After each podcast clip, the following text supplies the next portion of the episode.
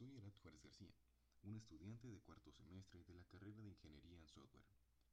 En esta ocasión hablaré un poco sobre la topología en bus. La topología en bus es uno de los tipos de topología de red más antiguos y simples. En esta topología, todos los dispositivos se conectan a un único cable de transmisión, llamado bus. Este bus actúa como el medio de comunicación entre los dispositivos y todos los mensajes que se envían por la red son recibidos por todos los dispositivos conectados al bus.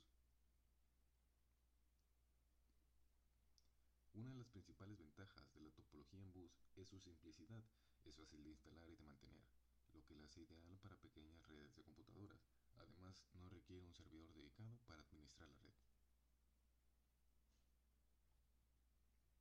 Otra ventaja de la topología en bus es que es una de las topologías más económicas en términos de costo de instalación y mantenimiento.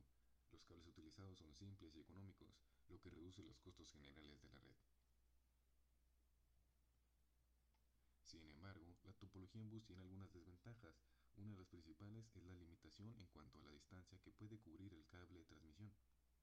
Debido a que todos los dispositivos se conectan a un único cable, la longitud del bus se limita a un cierto número de dispositivos, después del cual se requiere un repetidor para extender el alcance de la red. Otra desventaja de la topología en bus es que si el cable de transmisión falla, toda la red se ve afectada, es decir, si un solo dispositivo no funciona correctamente, puede afectar el rendimiento de toda la red. En resumen, la topología en bus es una de las topologías de red más simples y económicas.